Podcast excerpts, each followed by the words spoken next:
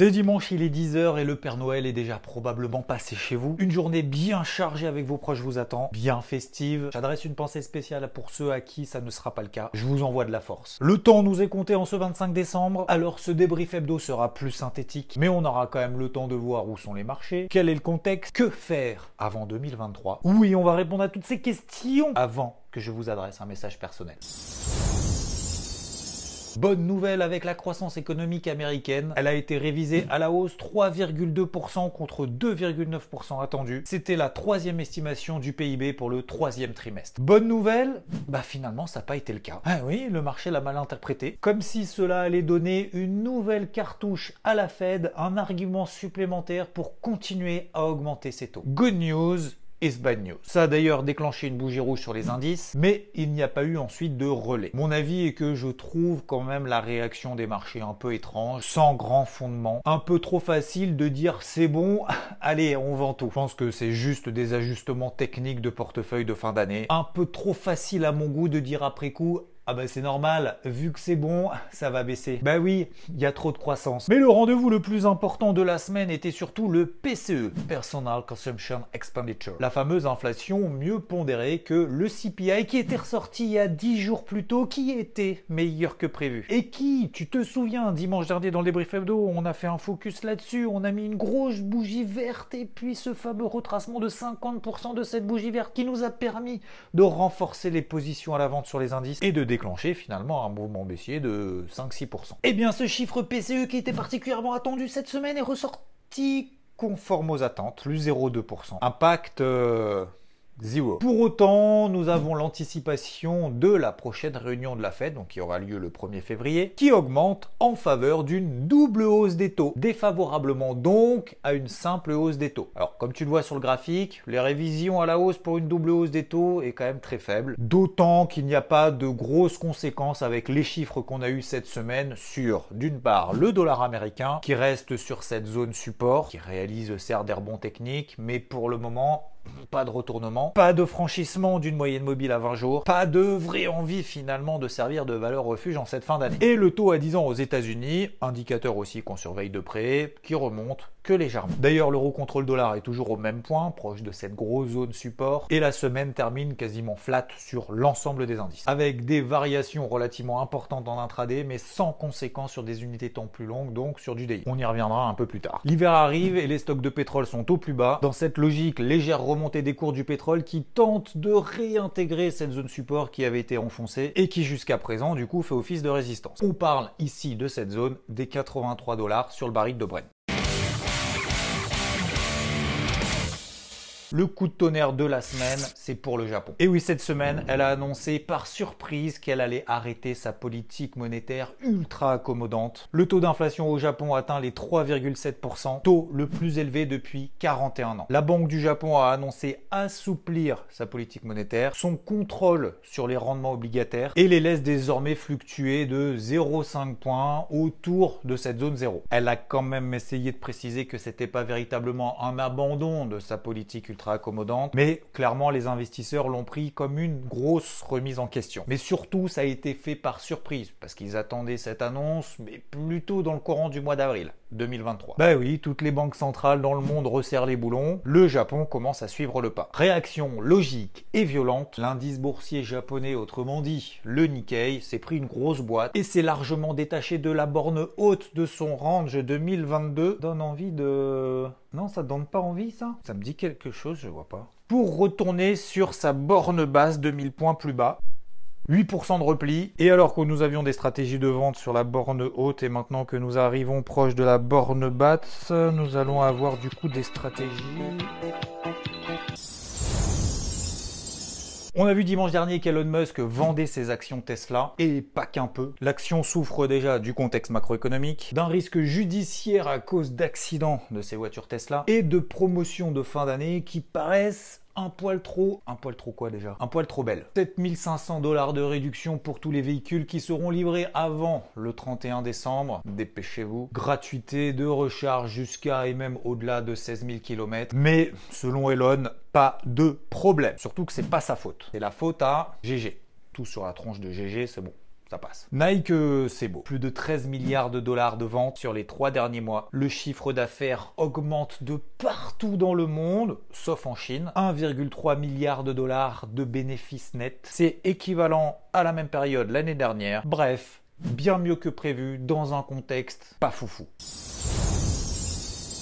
Souvenez-vous, hein, dimanche dernier, on s'était fixé entre 5 et 6% de repli sur l'ensemble des indices. Ça, c'est fait. On avait même d'ailleurs conservé encore des positions de vente. Oui, je vous le disais déjà dimanche dernier. Et les objectifs finaux ont été atteints partout, comme par exemple l'indice SP500 sur les 3800 points. Et depuis, pas de relais baissier en mode carnage général. Stabilisation globale. Et les précédents supports daily qui avaient été enfoncés, qui avaient provoqué ces accélérations baissières, n'ont pas été pour le moment réintégrer. Et comme je le disais, dans ces moments-là, le mieux pour accompagner le plus longtemps possible ces tendances et ces accélérations et ces flux baissiers, c'est d'ajuster progressivement ces niveaux d'invalidation via des stop loss qui sont ajustés progressivement pour accompagner le plus longtemps possible. Ça évite par exemple sur l'indice Dow Jones, quand on arrive à 400 points d'un énorme objectif et du deuxième objectif que je m'étais fixé, les 32 000 points, qui d'ailleurs du coup n'ont pas été atteints, et eh bien de remettre en cause peut-être 1000, 1500 points, peut-être même 2000 parce qu'on laisse le stop loss au cours d'entrée tout là-haut. Donc entre 1500 et 2000 points potentiellement qu'on peut reperdre pour une espérance de gain supplémentaire par rapport au plus bas qu'on a fait de 400 points. Est-ce que ça vaut le coup? Non. Alors certes, avec cette stratégie, on ne sort pas au point bas, mais au moins ça évite ce manque à gagner monumental. Aujourd'hui, on est donc coincé entre deux zones. Les précédents bas de range dans lesquels on a évolué pendant plusieurs semaines, qu'on a enfoncé. Je vous mets d'ailleurs ici tous les niveaux clés sur l'ensemble des indices. Merci FT de mettre une musique entraînante en ce jour de Noël pour que tout le monde puisse bien observer les graphiques, ce qui nous permettra d'éviter tout commentaire négatif en bas de cette vidéo. D'ailleurs, je vous propose en ce temps de pause de manière générale, si jamais vous vous tournez un petit peu les pouces et que les niveaux pour vous sont très clairs, eh bien en commentaire de laisser voilà, un petit message, ça vous laisse comme ça quelques secondes pour écrire deux trois mots éventuellement si bien évidemment l'envie vous disait de booster un petit peu la chaîne puisque bien évidemment ça permet d'améliorer le référencement. Quand on poste un commentaire sous la vidéo. Bien évidemment aussi un like, c'est-à-dire un pouce vers le haut, ça aide aussi énormément. Ça a un effet aussi d'entraînement les uns des autres. Voilà, j'espère qu'en tout cas, vous avez eu le temps de bien consulter le graphique. Et comme ça, voilà, tout le monde est content. Alors que d'un autre côté, nous n'avons toujours pas rallié les zones basses, ces fameuses zones qu'on attend et que vous avez d'ailleurs, si vous faites partie d'IVT dans le carnet de bord depuis maintenant deux semaines, ces zones d'achat qu'on avait déjà préparées avant même qu'on débute justement cette fameuse correction de 5-6%. C'est la raison pour laquelle cette semaine Rodolphe a privilégié exclusivement sur IVT l'intraday, aussi bien d'ailleurs à l'achat qu'à la vente, casquette verte, casquette rouge, verte, rouge, verte, rouge, verte, rouge. Finalement les deux couleurs sont plutôt pas mal. En attendant qu'on rallie les grosses zones d'achat swing un peu plus bas et on évitera bien entendu lorsqu'on a des accélérations haussières dans la mesure où on est sous des zones de résistance, sous 50% de ces impulsions baissières qu'on a mis en place la semaine passée pour éviter de se faire piéger. Bref, on évitera d'acheter trop tard sous des zones de résistance. Alors pour cette fin d'année 2023, on part en mode probablement range, range horaire plus précisément, achat en bas vente en haut, sur signaux bien entendu, alors qu'en plus lundi, c'est-à-dire demain, bah, euh, il y aura quasiment toute la planète qui sera fermée. en l'occurrence, euh, Euronext, Wall Street, Londres, Allemagne. Bon bref, ça sera fermé à peu près partout. Hein. c'est normal, c'est le 26. La minute pédagogie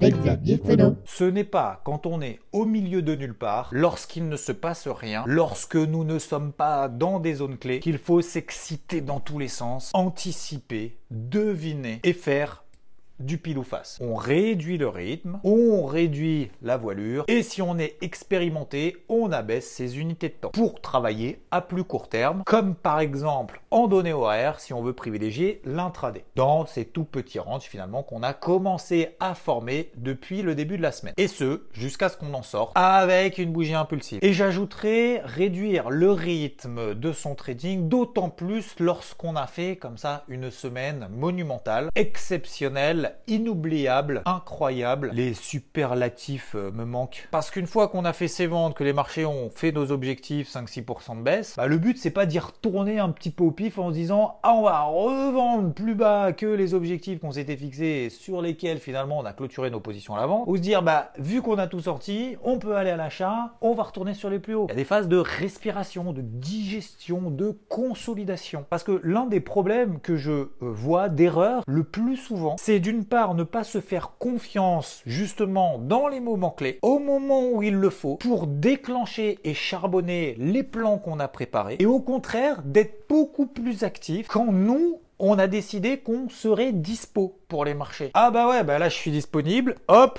allez, je vais trader une demi-heure et puis c'est bon. Bah non, c'est quand le marché nous donne des éléments, des signaux qu'il faut être beaucoup plus actif. Et c'est vrai que des fois c'est relou parce que bah faut être beaucoup plus actif quand on n'en a pas l'envie ou quand on n'a pas le temps, quand on fait autre chose. Et c'est pour ça qu'il faut rester discipliné. Ne jamais lâcher les marchés d'une semaine, même un dimanche 25 décembre, comme vous le faites. Bravo à vous, bravo, félicitations. Les mecs, ils parlent de bourse un dimanche 25 décembre. Alors là, c'est pas au repas de Noël qu'on va en parler. Alors la conjoncture, ça a monté le CAC ou ça a baissé le CAC? Non, bah c'est vrai que l'inflation, tout ça, euh, bear market. Ah non, pas bear market, on est sur les ATH. Ah ouais, mais bon, euh, le pire est devant nous. Et le Bitcoin, t'en penses quoi? Ah, vous avez été fait défoncer hein, le Bitcoin. T'avais dit. T'as investi dans quoi toi? PlayStation, PlayStation 5. Ouais. Moins de risques, plus de plaisir. On se fait un petit, euh, un petit FIFA? Fin d'année en roue libre aussi sur le marché des cryptos qui reste scotché sur les plus bas de l'été dernier, sur les plus bas annuels, alors que le Bitcoin n'a pas réussi à passer cette zone de résistance des 18 000 dollars. Même chose pour l'Ethereum coincé entre 1100 dollars, le bas du range dans lequel il évolue depuis plusieurs mois, et au-dessus de la tête, 1350 dollars, notamment le point de passage de cette ligne rouge, la moyenne mobile à 50 jours. Et les plus forts de ces derniers mois, qu'on continue à travailler à l'achat, clairement euh, tant bien que mal, Atom, Matic, même QNT, oui, on est sur des zones support qui précèdent des accélérations haussières. Ce sont donc des zones d'achat. Mais pour le moment, le dynamisme et les signaux techniques positifs manquent à l'appel. Hein. ça manque un peu de peps. Aucun relais haussier pour le moment. On n'insiste pas plus que ça. On reste light sur les achats. Mais quand même, on se place des alertes au-dessus de la tête. Si jamais euh, le marché a envie de se réveiller, pourquoi pas entre Noël et le jour de l'an, ça peut arriver, même si oui, ce serait sorti de nulle part. Et SBF, lui, hein, l'ancien patron de FTX, lui, voilà, un 250 bars pour sortir de tôle. Tout va bien. C'est déjà fini, je vous souhaite un très bon Noël à toutes et à tous. Merci de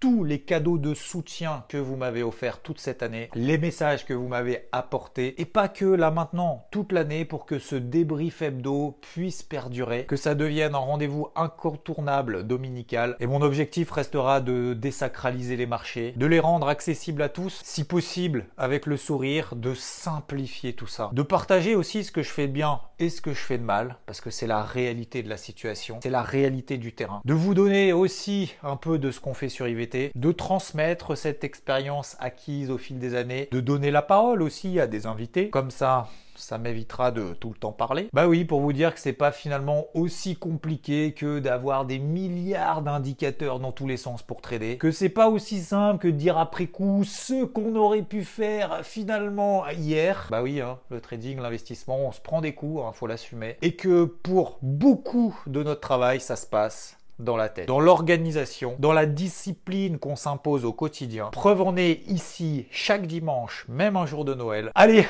pardon pas de temps, c'est Noël, allez-vous-en, profitez-en. Ciao